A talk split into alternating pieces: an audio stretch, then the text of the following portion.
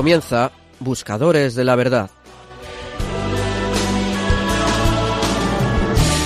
Un programa que presenta el padre Javier Cereceda.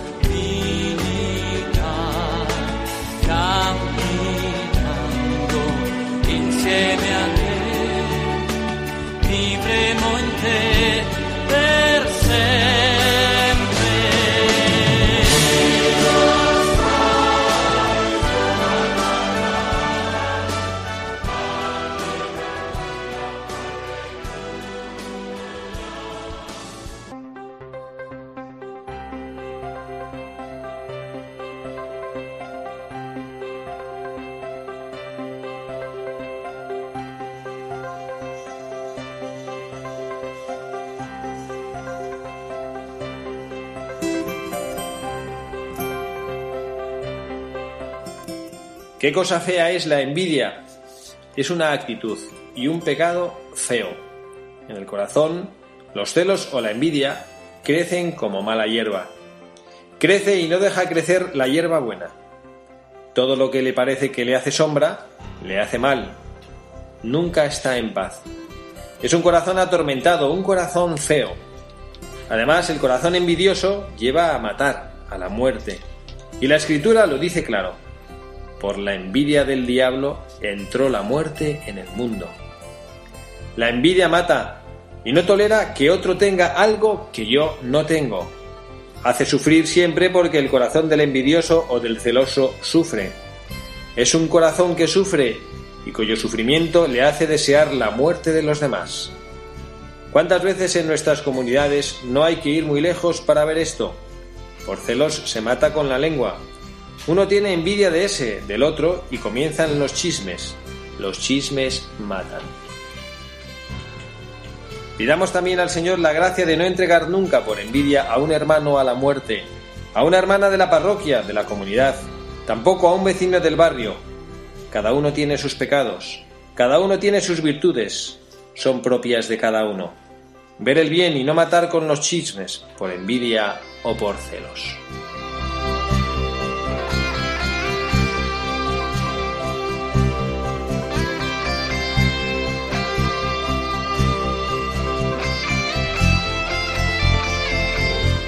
Muy buenas tardes, queridos amigos, queridos oyentes de este programa de Buscadores de la Verdad en este sábado 30 de abril del año 2016.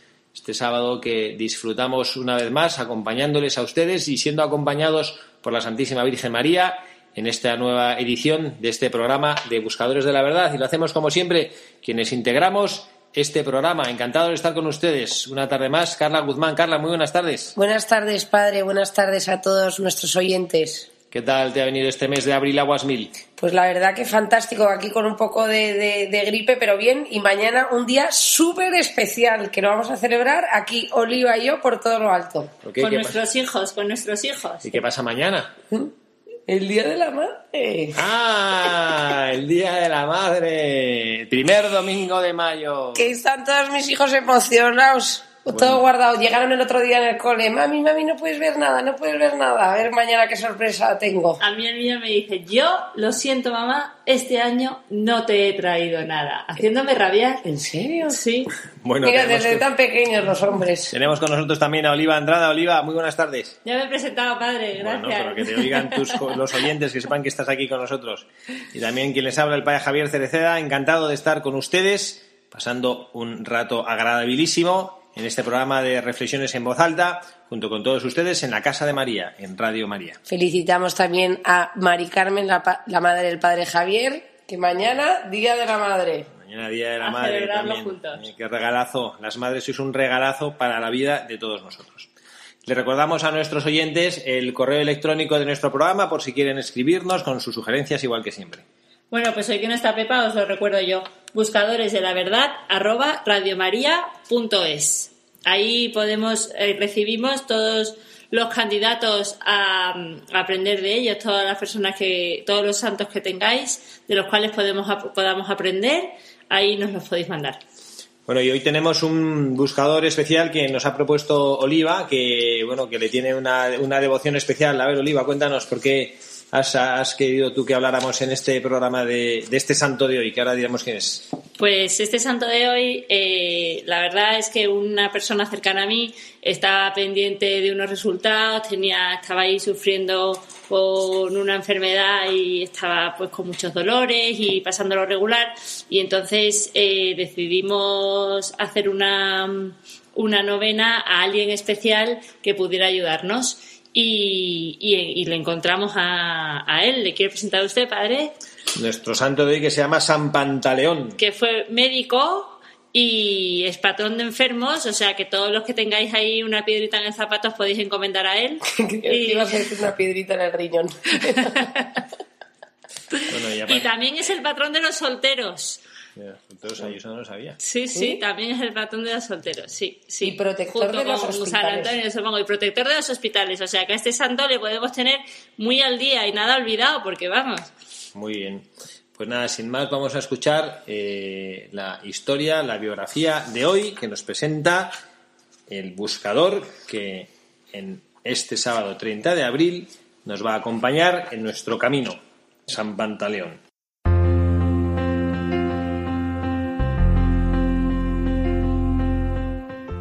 La historia cuenta que Pantaleón nació a principios del año 282 y vivió su corta vida, apenas 23 años, en la ciudad de Nicomedia, entonces perteneciente al Imperio Romano y conocida actualmente con el nombre de Izmit, en las proximidades de la ciudad de Estambul, Turquía asiática.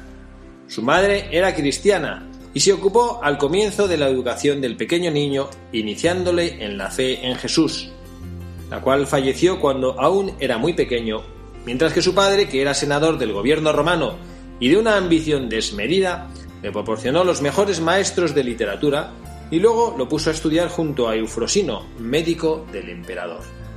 Su progreso en los estudios le dispensó a Pantaleón que el emperador lo nombrara su médico de cabecera. Es entonces que entabló amistad con Hermolao, anciano sabio que era amigo de su madre, quien le enseñaba sobre lo que al que tiene fe en Jesucristo y en sus milagros, también los puede hacer, ah, los puede llegar a hacer en su nombre, y aunque estas palabras al principio no calaban en el muchacho, el Señor iba depositando en su corazón puro y amante de la verdad su gracia. Se cuenta que un día halló en su camino a un niño muerto por la mordedura de una serpiente que todavía se hallaba en el lugar, lo que conmovió las fibras de su corazón e invocando el nombre de Jesús pidió la cura o resurrección de la criatura y la muerte del ofidio, contemplando luego, para su asombro, que el niño revivía y la serpiente moría, con lo que el Señor le quitó al joven médico todas las dudas que tenía sobre las enseñanzas de Hermolao. Después de ello, Pantaleón comenzó a prepararse para el bautismo, porque quería ser un soldado de Cristo, e invitó a su padre para que también se bautizara, a lo que él mismo se negó. Pero Dios le puso en el camino a Antimo, un ciego de muy buena posición, el que había gastado mucho dinero en tratamientos sin resultados, al que el joven tocó sus ojos con las manos y en nombre de Jesús le devolvió la vista, provocando así la conversión de su inflexible padre. Poco tiempo después su padre falleció, dejándole a Pantaleón una cuantiosa fortuna que repartió entre los pobres a quienes consideraba sus hermanos. En tanto, el emperador Diocleciano, inducido por los sacerdotes paganos, dictó leyes para perseguir a los cristianos, aunque como estimaba al joven médico no prestó oídos a las acusaciones en su contra. En el año 313, al morir Diocleciano, lo sucedió Maximiliano, quien quiso disuadir a Pantaleón de su fe, mandando que lo ataran a un poste y lo flagelaran, azotándolo con látigos y otros tormentos, quemándole luego las llagas con hierros y tizones encendidos. Viendo los torturadores que Pantaleón no experimentaba sufrimiento por los castigos y que a cambio esto aumentaba la conversión de los presentes, decidieron poner fin a su vida, introduciéndolo en una caldera con plomo derretido. Este hecho, en lugar de causar su muerte, fue como un bálsamo que curó todas sus heridas y quemaduras. Maximiliano, viéndose humillado al no poder quebrantar la fe del santo médico, mandó atarlo de pies y manos y le colgaron del cuello una pesada piedra para luego arrojarlo al mar, y Pantaleón salió flotando en la otra orilla, donde fue rescatado y desatado por sus amigos. Preso nuevamente, fue llevado ante el emperador, quien también mandó, detener a Hermolao y decapitarlo por no ofrecerse a los dioses paganos. Pantaleón fue enviado al anfiteatro para que lo devoraran las fieras, y ante la presencia de todos y de Maximiliano, los leones cambiaron su actitud y le lamieron las manos, lo que provocó muchas conversiones al cristianismo. Luego fue preso nuevamente y atado a una gran rueda de- para que se destrozara el cuerpo del mártir, pero la rueda, en la primera vuelta, cortó las ligaduras dejando a Pantaleón libre en el suelo. El emperador, desesperado ante estas demostraciones divinas y milagrosas, quiso terminar de una vez con él, haciéndolo llevar y atar al tronco seco de un árbol en el centro de la plaza de Nicomedia, donde fue azotado, y cuando su sangre humedeció la tierra, el añoso olivo dio muestras de vida y de su tronco aparecieron hojas y frutos. Y Pantaleón, cansado de tantos tormentos, pidió a Dios que lo llevara consigo, por lo que su eterna vida se haya simbolizada en la estampa donde está el olivo que volvió a nacer. Se dice que una mujer recogió su sangre del suelo mezclada con tierra y musgo y que aún se conserva. Cuando se conmemora su martirio, todos los 27 de julio de cada año, esa misma sangre, que está siempre coagulada, se licúa milagrosamente, lo cual es un hecho inexplicable para la ciencia y admirable aún para los incrédulos. Este prodigio puede observarse en el relicario de la ciudad de Ravello, Italia, y también en Madrid, España, donde también se venera la sangre de San Pantaleón. San Pantaleón es muy devocionado por el pueblo en general, que acude habitualmente a él para pedirle y agradecerle su intercesión por su salud y la de sus seres queridos.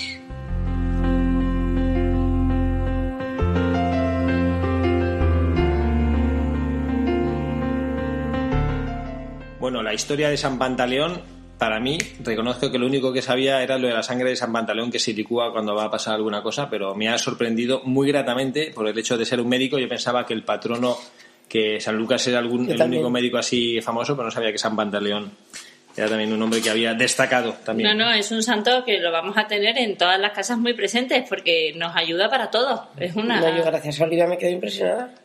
Pero lo que nos quedamos cuando estaban hablando del martirio, o sea, e- en mi vida. O sea, le han intentado, al pobrecillo le hicieron de todo, hasta meterle, en, que era en plomo derretido y encima un bálsamo que le curó todas sus heridas. ¡Qué barbaridad! Y a mí me, hace, me, bueno, me, llama la atención, además que Carla nos, nos decía que cuando estaba preparando el programa que había visto, había visto identificada eh, y por eso el editorial, que como siempre buscamos sacar luz de lo que el Papa Francisco nos dice, va sobre la envidia. Sí. Sí, Porque realmente el martirio, o sea, porque este hombre fue condenado en la época romana? O sea, su delito era por ejercer la medicina gratuitamente, porque su- eh, y eso suscitó la envidia y el resentimiento de sus colegas de la época. Y porque y se negaba a apostatar de su fe. O sea, Sí, la es que hay muchísimas veces que con un acto de envidia no nos damos cuenta, pero lo que ha leído el padre Javier al principio del programa de la editorial de, del Papa, que es que podemos llegar incluso a, a matar a una persona, o sea, la podemos hundir de tal forma y hacerle un daño a lo mejor irreparable solo porque una persona mm, Pero que es- tenga celos. Fíjate, tenga- tú piensas que es difamar. Difamar es matar la fama de una persona. O sea, es Sí, que sí. Te puede mm, hundir, vamos, en la miseria. No, eso me pasaba cuando estaba buscando la editorial, que siempre nos encanta buscar algo de, de- del Papa y además del Papa Francisco, que, que habla también tan claro ¿no? a los jóvenes mayores y de todas las edades.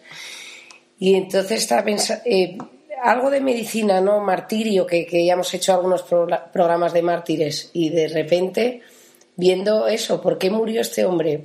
Porque le mataron la envidia. Y entonces, digo, a ver qué Eso sí les costó, ¿eh? Les costó. no. Ahí me ha recordado, no tiene nada que ver, ¿eh? perdón por el símil, pero. ¿Cuál es una barbaridad lo que voy a decir? No, pero soy una enamorada de la época zarista. Y entonces Rasputín fue un hombre que era eh, lo peor, fue lo peor, ¿eh? Es verdad que fue lo peor, pero también lo intentaron matar como 100 veces y no moría nunca. Pues pobre nuestro santo de hoy le intentaron hacer de todo. Y al final, al final, un olivo, le ataron un olivo y fíjate, una señora recogió su sangre y a día de hoy lo tenemos aquí al ladito. en el convento, ¿no? De la Encarnación aquí en Madrid. Sí, que está al lado del Palacio Real, por si alguien se quiere pasar el día 27 de julio, por lo visto es espectacular porque casi siempre la sangre se licúa y, y se ve perfectamente.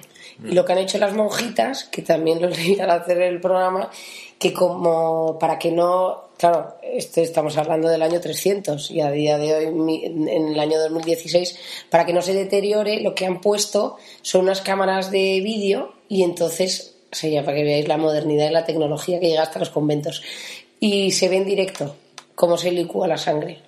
Porque antes estaba expuesto al público, pero claro, Pues este año, el 27 de julio, tenemos una cita. todos en internet.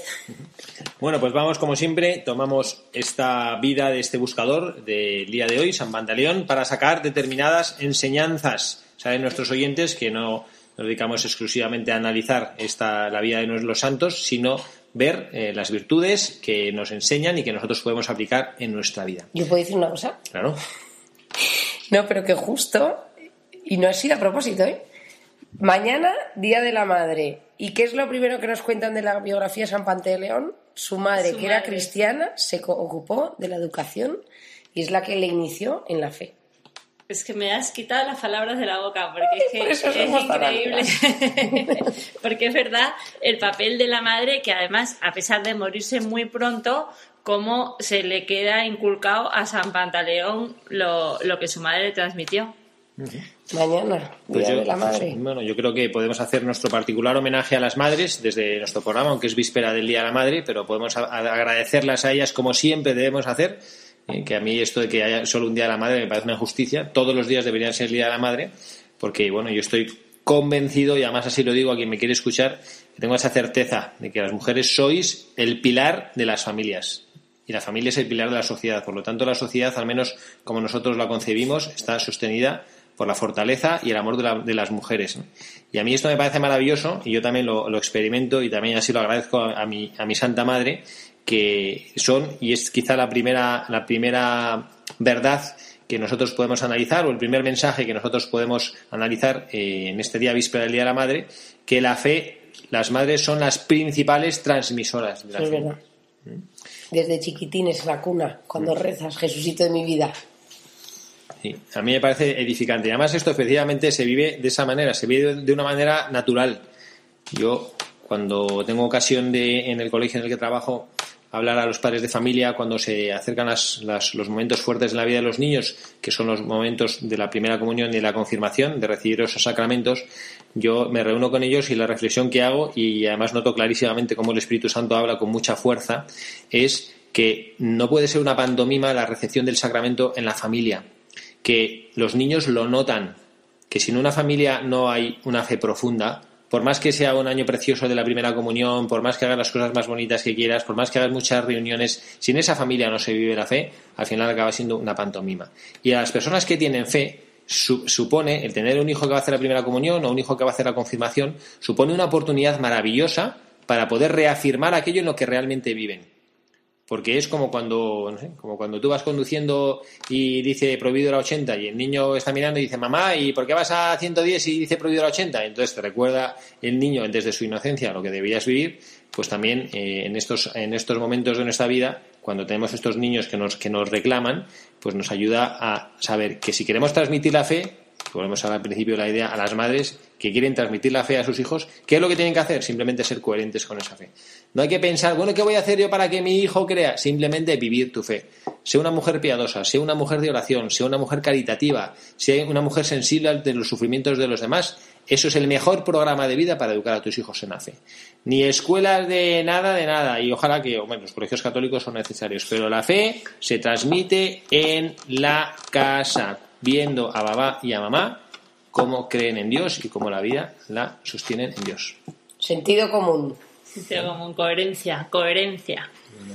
Pues este es el primer mensaje que queremos transmitir a nuestros buscadores del día de hoy. La coherencia. Este es un esta es una virtud que creo que podemos aplicar a todos los buscadores que han pasado a lo largo de todos estos años de programa de Buscadores de la Verdad, han pasado junto a nosotros con esta virtud y pocas veces la evidenciamos. Pocas veces la evidenciamos. La coherencia de vida, la consistencia de vida, la solidez de vida. Hombre, es que yo creo que como no tengas coherencia de vida, te- aparte que te acabas volviendo loco o acabas saliendo por algún lado. ¿no? Porque vivir en una mentira. Antes o después.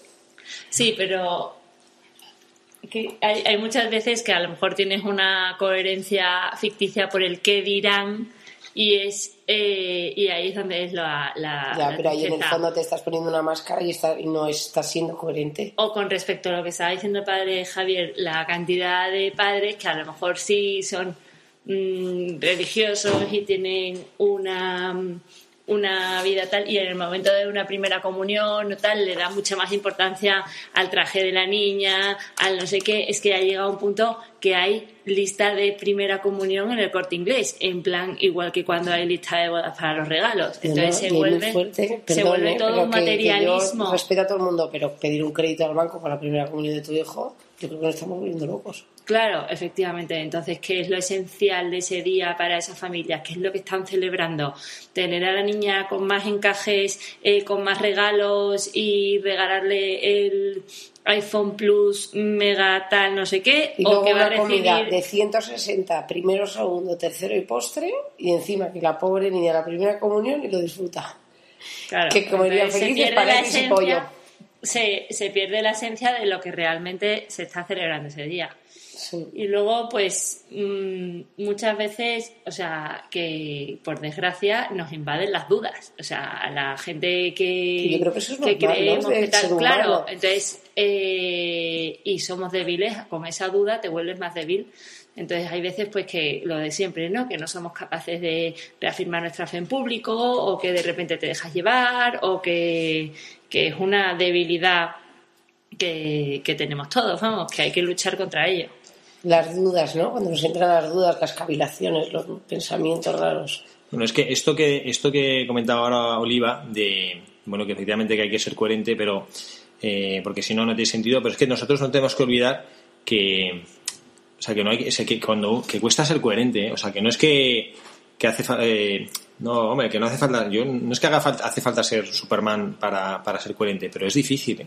Yo eh, tengo aquí una cosa que me gustaría leeros que es de este libro que os he comentado alguna vez en los últimos programas de Quiero ver a Dios, de este Carmelita, que es un compendio de la espiritualidad teresiana maravilloso, y dice una cosa, hablando del pecado original, que a mí me gusta mucho, dice, Adán y Eva transmitirán a su descendencia la naturaleza humana como la dejó su pecado, es decir, privada de los dones superiores que la completaban. Dicha privación, junto con las tendencias desordenadas que favorece, recibe el nombre del pecado original. Todos estamos sometidos bajo el pecado original. ¿Qué significa que estamos sometidos bajo el pecado original? Que uno piensa, bueno, ¿qué es eso? Pues es la realidad que nosotros tenemos una naturaleza humana debilitada, porque los dones superiores que dan esa visión de Dios eh, y, esos, y ese dominio sobre la naturaleza, esos, esos dones preternaturales que nosotros teníamos, con el pecado original los perdíamos. Por lo tanto, es normal. O sea, la persona que no experimente la La duda, el... Sí, la, la duda o, o- o la tentación, o la tentación, de decir, ¿no? Pues entonces, y efectivamente, entonces que la, la coherencia de vida, por eso educar a los hijos es complicado y en la fe es mucho más complicado porque te exige una coherencia de vida que, que no digo que sea heroica, pero que es que es muy difícil. Es muy difícil y no digo que sea heroica porque al final es la gracia la que nos ayuda a perseverar en la fe cuando nosotros estamos abiertos, ¿no? Pero que no es, que no es cosa de poco ser, ser coherente en, en, esa, en nuestra fe. No sé, me pasa mogollón que te, que te entran mogollón de pensamientos raros que empiezas a pensar, a pensar, a pensar. Y el otro día un sacerdote maravilloso me mandó un escrito del hermano San eh, Rafael Arnaiz, que hemos hablado de él en algún programa, sobre eso, sobre que muchas veces no nos tenemos que dejar llevar por las cavilaciones, por esas tentaciones, por esos que nos da por pensar y pensar, que no llega a ningún. Claro, y hay muchas veces que a lo mejor te pones a divagar por ahí, como siempre decimos que la imaginación es la loca de la casa, y unido, Teresa, Teresa. y unido a una falta de formación que, que de repente ya te hace ya que sí, hacer unos castillos en el aire, tal, y entonces eh, también el cristiano necesitamos pues formarnos y saber a qué estamos defendiendo, a quién es- con qué, qué- el encuentro, el encuentro con Cristo que estamos teniendo, o sea, y ser coherentes con ello, para poder ser coherentes con ellos necesitamos también un poco de, de formación, no ir ahí dando palos de ciego y sin tener ninguna forma de defender nuestra fe y de defendernos a nosotros mismos. Por eso estamos aquí. Por eso en estamos aquí, María, formándonos, aprender, formándonos. aprender. Bueno, pues este es nuestro, buscadores. Este es nuestro primer mensaje que nos deja San Pantaleón, ¿eh? la coherencia de vida, ser coherentes con lo que Dios nuestro Señor nos invita y con nuestra fe. Y a mí me gustaría analizar un segundo, un segundo mensaje que, bueno, no, vamos a enfocarlo bien, porque para mí el mensaje, como lo hemos analizado con la editorial, es la envidia. ¿Qué aprendemos de la vida de San Pantaleón sobre la envidia? Uh, qué complicado. No. No, porque hemos, hemos leído al, al principio que rescatamos lo que hemos leído en el editorial, que es precioso, y el Papa dice, ¿no? Dice, es un pecado feo. Y es que realmente Es que yo también. es feo. Yo me lo imagino feo. Sí. el más feo de todos. Me imagino así totalmente feo, como un monstruito feo. Pero fijaos que dice una cosa que a mí me parece preciosa desde el punto de vista teológico, y es que por la envidia del diablo entró la muerte en el mundo. ¿Vosotros habéis, pe- ¿Vosotros habéis pensado qué significa esto de por la envidia del diablo entró la muerte en el mundo? Es increíble cómo hemos sido, por, la, por, por culpa de la envidia, cómo hemos ido todos detrás. Pero, pero, a ver, la, la pregunta es en concreto, ¿a qué tenía envidia el diablo? Adiós. Pues la manzana, la serpiente, Eva, No, pero a qué. Eva, Por ahí, por ahí, por ahí, ¿no? A ver. ¿Cómo que a qué? Ah, ah, pero quería ser como Dios, quería tener el y poder entonces de por eso le dominar dio, al hombre. ¿cuál fue el primer pecado? La envidia, porque Eva que le dijo, si tú no, el árbol de la ciencia, quieres saberlo todo, todo, quieres ser como Dios, cómete la manzana. Y ahí empezó todo. Pues el pecado de la envidia, que efectivamente tiene mucha, mucho, mucha raíz teológica donde analizar, pero uno de ellos es la envidia que tuvo Satanás, porque Satanás era Luzbel.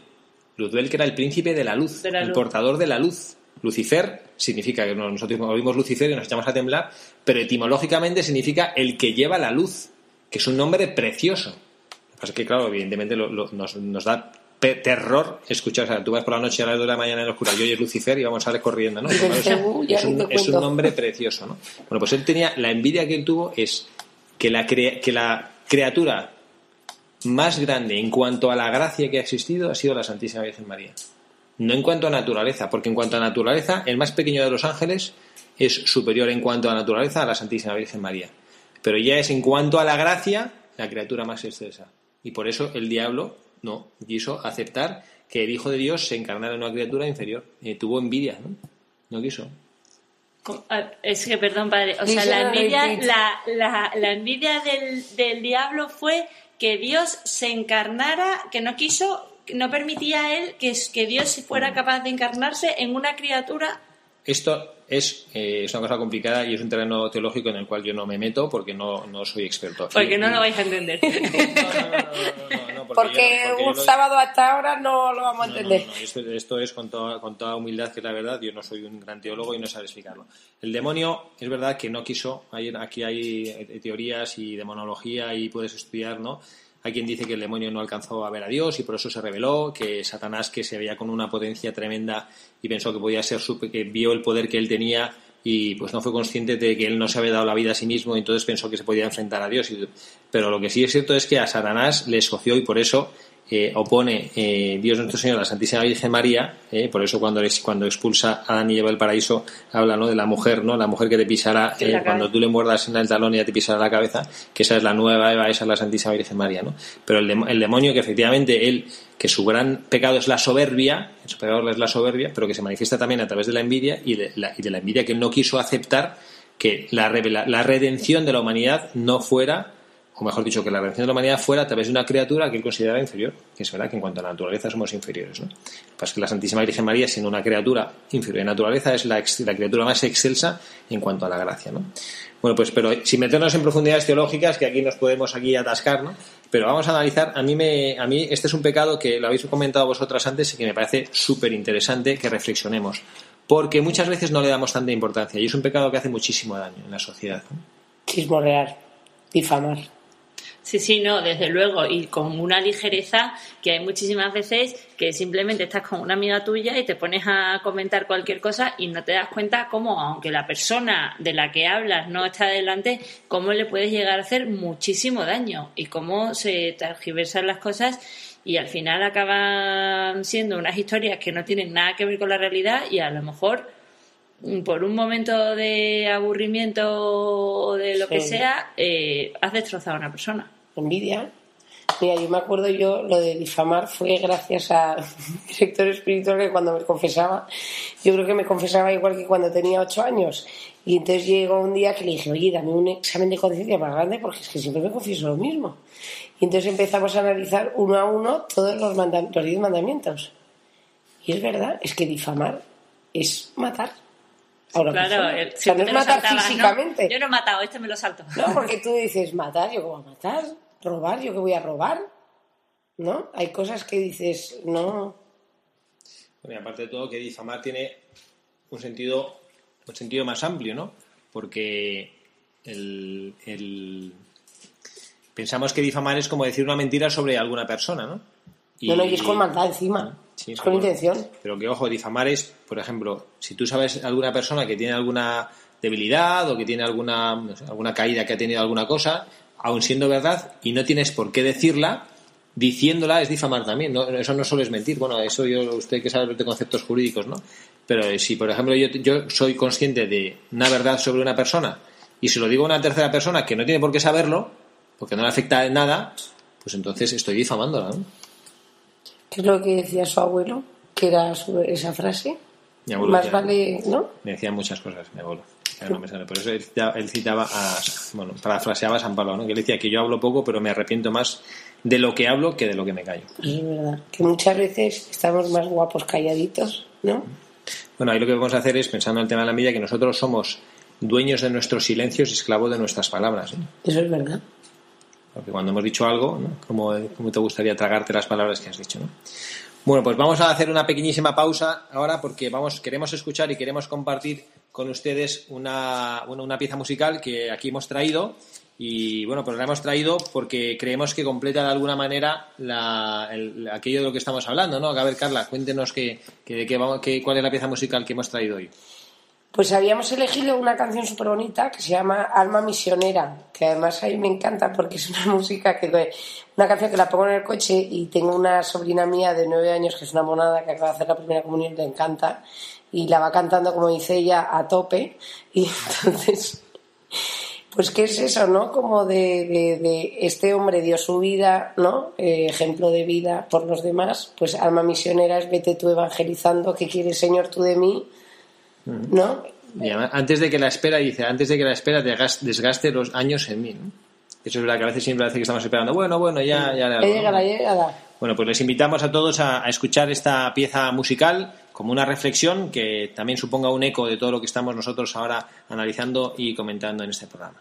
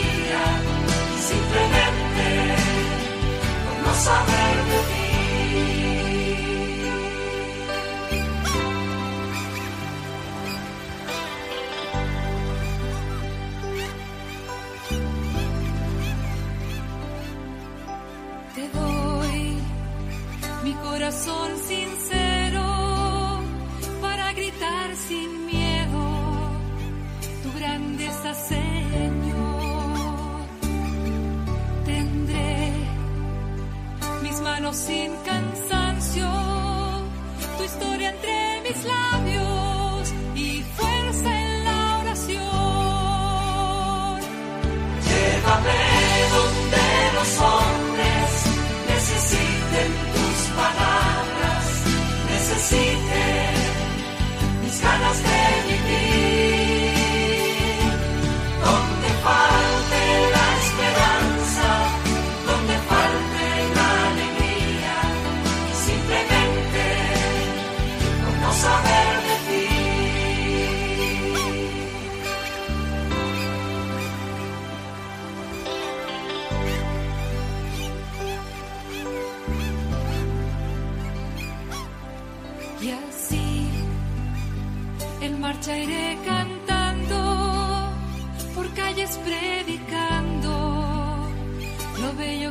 tu amor.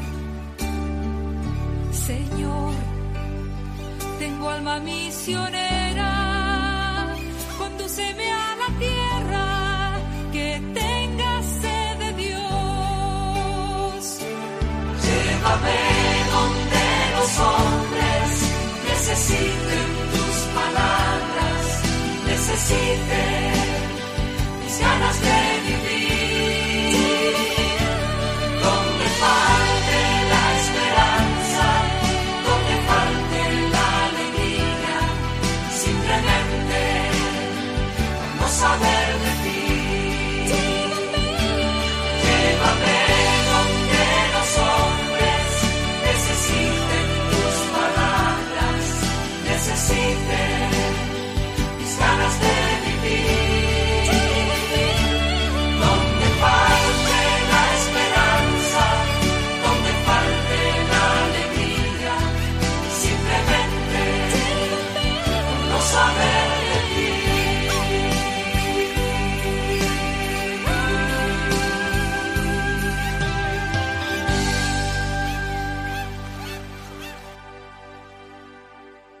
Muy buenas tardes, queridos amigos de Radio María. Aquí seguimos en este programa de Buscadores de la Verdad, en esta tarde del sábado 30 de abril, año 2016. Quien les acompaña el padre Javier Cereceda, junto con Carla Guzmán y Oliva Andrada.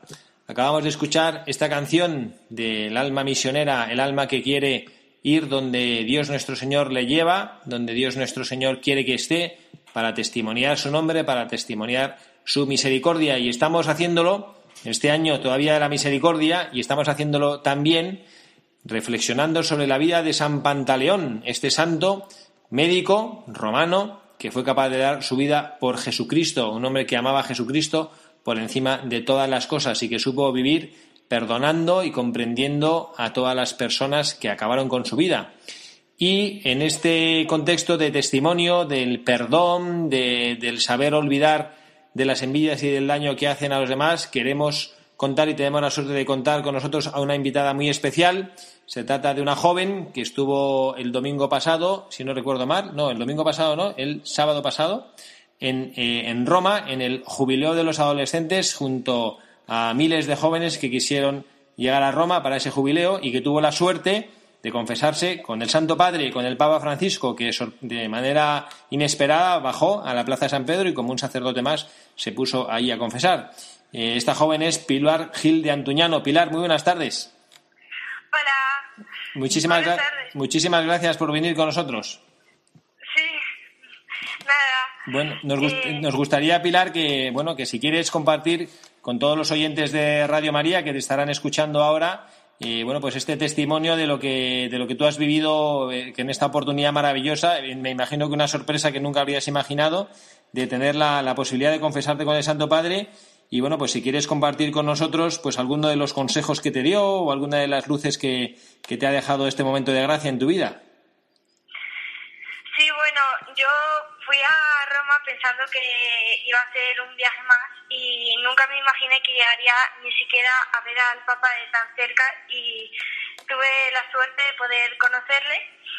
Me impresionó mucho cómo me habló porque es una persona muy cercana y mm, es, aparte de tener un gran sentido del humor, eh, te da unos consejos que te marcan mucho para el resto de tu vida. Y bueno, eh, me estuvo hablando también sobre que todos cometemos errores y que hasta la mejor pareja comete sus errores y él mismo también. Por lo que eso me, me ha marcado mucho. Eh, No- después, Sigue, sigue, Piluca, sigue. Ah, bueno, que después mm, eh, estuvimos hablando y mm, tenía unas frases muy profundas, pero de una manera que te hacían que te llegaran. Es como el, es directamente el Padre del Cielo que te habla a través de una persona y me impactó un montón. Sobre todo nos pide mucho que recemos por él para que tenga fuerzas para seguir manteniendo la iglesia y mejorarla. Y estamos hablando, Piluca, nosotros aquí de- en este programa de hoy de Buscadores de la Verdad, de, de un santo que, bueno, que en parte eh, su vida y su martirio fue por la envidia que las personas eh, tenían eh, por, bueno, pues por la manera como él trabajaba, porque era un hombre bueno, era un gran médico, él no cobraba dinero a la gente necesitada. Bueno, tú ahora con tus, bueno, con tus años de adolescente y bueno, pues en este momento especial de tu vida, porque si no me equivoco, la semana que viene vas a recibir el sacramento de la confirmación y con esta gracia especial que tú has recibido de poder estar tan cerca del vicario de Cristo en la tierra, ¿cómo, qué, qué valor das tú a tu vida o qué, cuál es la maldad que ves tú en tu vida con, con, tu- con tus años jóvenes de este pecado de la envidia? Bueno, pues eh, sinceramente la envidia eh, aparece en todas partes y es muy común. Enseguida quieres tener lo que tiene el de al lado o ser mejor que, del, que el que al lado. Y mm, cuando me confesé, mucha, había mucha gente que me miraba con envidia. Luego había otra que, otras que te miraban como quiero estar cerca tuyo, pero, pero que la envidia está en todas partes y pues eso, que Que hace mucho daño. Sí, hace mucho daño. La verdad es que te eh, ha sido, o sea, mm, nosotros que estábamos en Madrid, justo tu madre además nos mandó un mensaje contándonos lo que te había pasado y te puedo decir que es que estábamos súper emocionadas, o sea, emocionadas y, y, y, vamos, y como orgullosas, ¿no? De que, que gozada la, la, la oportunidad que hayas tenido. Y hombre, eh, es verdad que a lo mejor un poco de envidia sana también existe, ¿no? Alguna vez, ¿no? De, de decir qué suerte que haya sido entre tanta gente elegida para, para este regalazo, ¿no? Para esta oportunidad. Sí, a- a- es increíble y sí, yo creo que hay envidia sana y envidia buena porque eh, esta yo creo que es sana, pero en exceso es mala. Sí, no, claro. Muy bien, muy bien. Piluca, pues muchísimas gracias por estar con nosotros, por acompañarnos en este ratito de Radio María y por compartir esta preciosa experiencia que has tenido junto al Santo Padre. Vale, nada, Bueno, Gracias, gracias, bendiga. Piluca. Dice adiós. adiós. La verdad que que, que, que gozada, ¿no? Escuchar a una niña de ¿Cuántos 16 años? años, 16. emocionada por haber estado con el Santo Padre, es que menudo privilegio. Menudo privilegio. La verdad es que debe ser increíble que mm, de repente te digan, ven a Que te vas con un viaje con tu colegio, con tus amigas, Sí. preparándote para recibir la, la confirmación que es la semana que viene. Y de repente, ¿no? Te da una Estar en una cola para confesarte, pues yo también te digo una cosa, que yo me voy a confesar con el Papa y decía, ay Dios mío, ¿y No, ahora no, qué cuento? ya, o sea, yo creo que al principio, vamos, o sea, seguramente no, yo podrás bloqueo- ni hablar. Yo bloqueo, emocional. Yo bloqueo absoluto y me pongo a llorar. Digo, perdón, perdón, perdón, perdón. Pero creo que lo que decía, ¿no? Que monada, la, la, la frase que ha dicho, ¿no? Muy humano y te habla con muy elevado, pero como que te llega todo y, o sea, una profundidad esta niña que, que vamos. o No, sea, me ha encantado, Dios sabe a quién le hace los regalos, vamos. Yo me estaba acordando de esta canción Alma Misionera, ¿no? Estas, estos jóvenes, ¿no? Porque tú ves este testimonio de una niña de 16 años emocionada, alegre, contenta, que ha estado en Roma, que ha conocido al Papa. Eso, esta niña sale luego de marcha por donde salga, lo cuenta, o sea, eso mueve los corazones. Sí, sí, mueve los corazones, seguro, desde luego. Es un regalo. Bueno, pues nada, y seguimos, seguimos con nuestro, con nuestro buscador de- del día de hoy, eh, bueno, con este, reforzados por este testimonio que nos ha dado esta joven de, de haber eh, percibido. A mí me ha hecho gracia cuando ella decía ¿no? que como que la envidia que está por todas partes, ¿no? Y me recordaba precisamente ese, ese mismo editorial, ¿no? Y bueno, yo lo que siento que debemos nosotros tener conciencia de que es un mal que tenemos dentro del corazón. Lo tenemos y la envidia efectivamente se manifiesta en muchísimos aspectos de lo que nosotros quisiéramos tener y no tenemos. Y para mí, no sé vosotras qué pensáis, ¿no? pero para mí nace también de la falta de claridad en lo que sí tenemos. La envidia se fija en lo que no tenemos, pero no es consciente de lo que uno tiene. ¿no? Y las personas menos envidiosas, no significa las personas no envidiosas, las personas menos envidiosas son aquellas que se dan cuenta de las gracias que Dios nuestro Señor ha depositado en sus corazones. Sí, eso es, eso es verdad.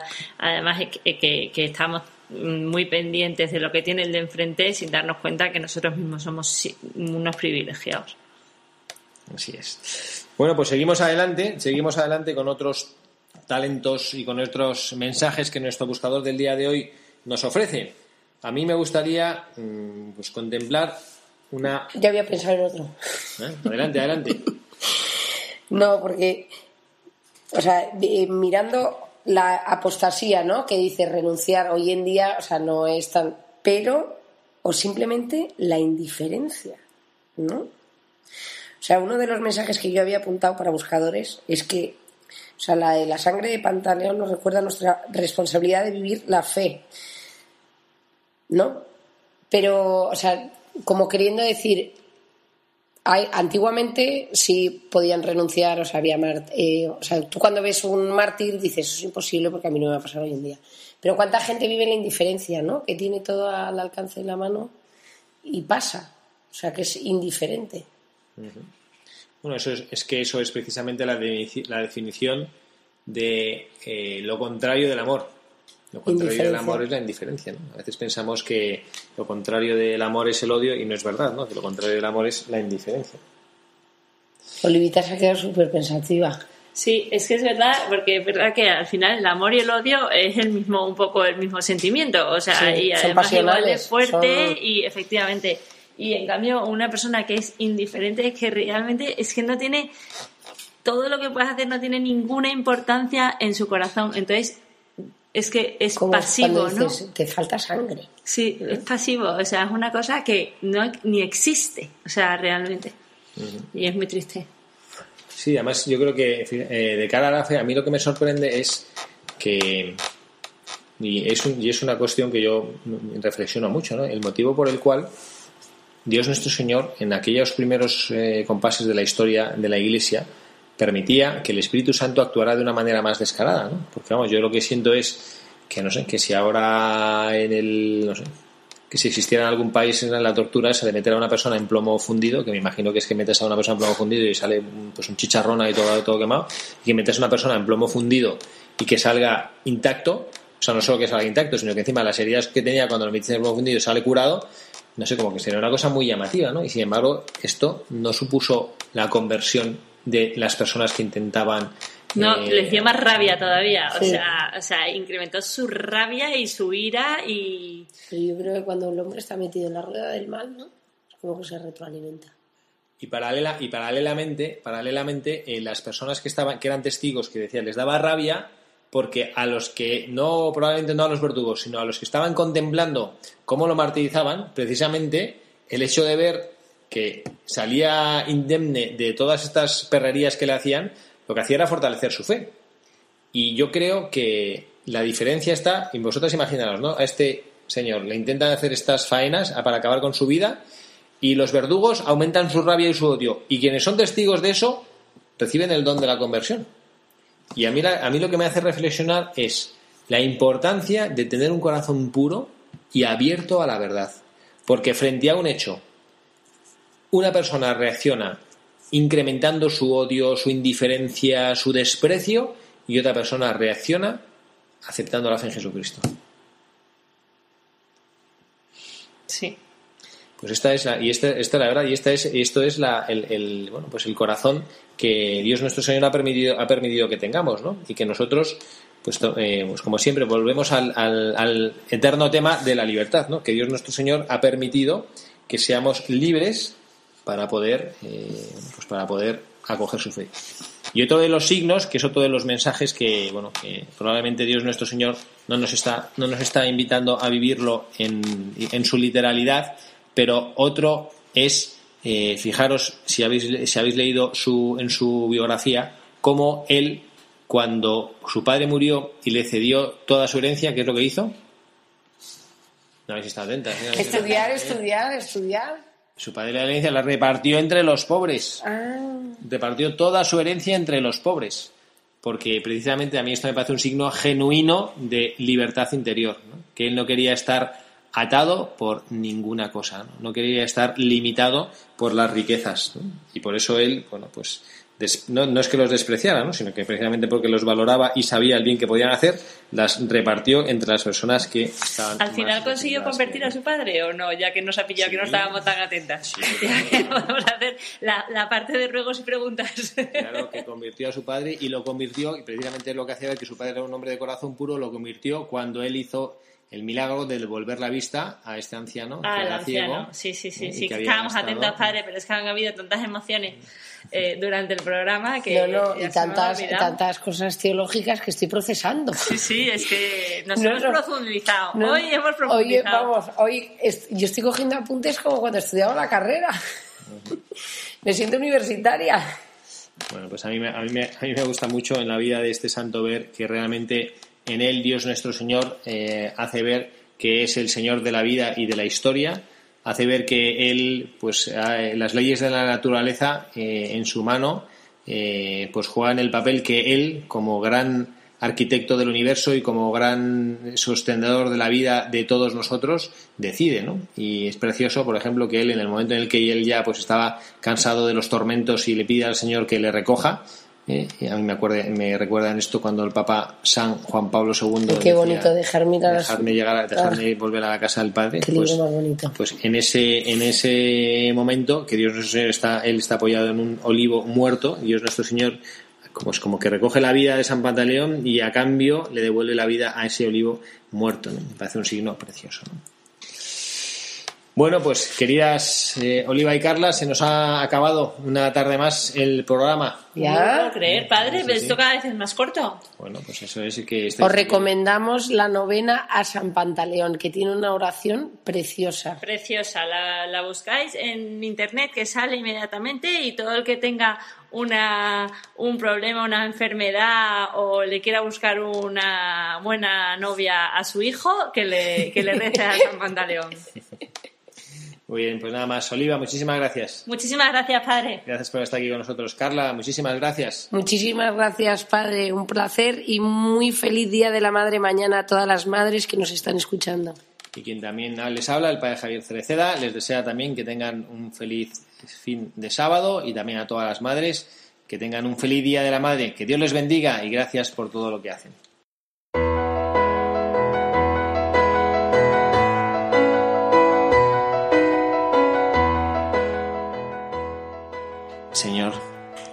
Damos gracias por todos los beneficios que en tu paternal liberalidad nos concedes en nuestra vida.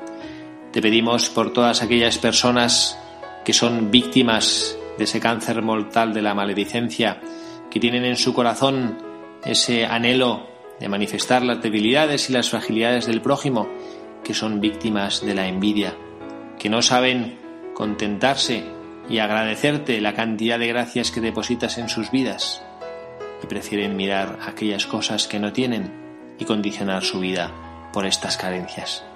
Te damos gracias, Señor, porque sabemos que tu Espíritu nos concede tener un corazón limpio, un corazón lleno de gratitud, cuando somos capaces de mirarte a ti, que estás en el centro de nuestras vidas, cuando somos capaces de ver que tú eres quien nos concede la gracia, la fuerza, la ilusión, el Espíritu para poder levantarnos cada día, para poder salir adelante, para vencer la indiferencia, para poder ilusionarnos, para poder perdonar, para poder trabajar, para poder llevar tu nombre a los que están necesitados de ti y que cada día cruzan frente a nuestros ojos, a veces sin darnos nosotros cuenta. Gracias Señor por todas las gracias que nos das. Gracias de manera particular hoy, víspera del Día de la Madre, por nuestras madres, por aquellas santas mujeres que nos trajeron al mundo y nos han rodeado de cariño, de amor, de seguridad. Te pedimos también por todas aquellas que a veces no saben cómo actuar, no saben cómo educar a sus hijos, no saben cómo llevarles por el camino del bien, por el camino que tú has trazado para ellos. Señor, ayúdanos a todos como gran familia de tus hijos a caminar por la vida unidos, trabajando los unos por los otros, llevando la luz del amor y de la verdad a todos nuestros hermanos los hombres.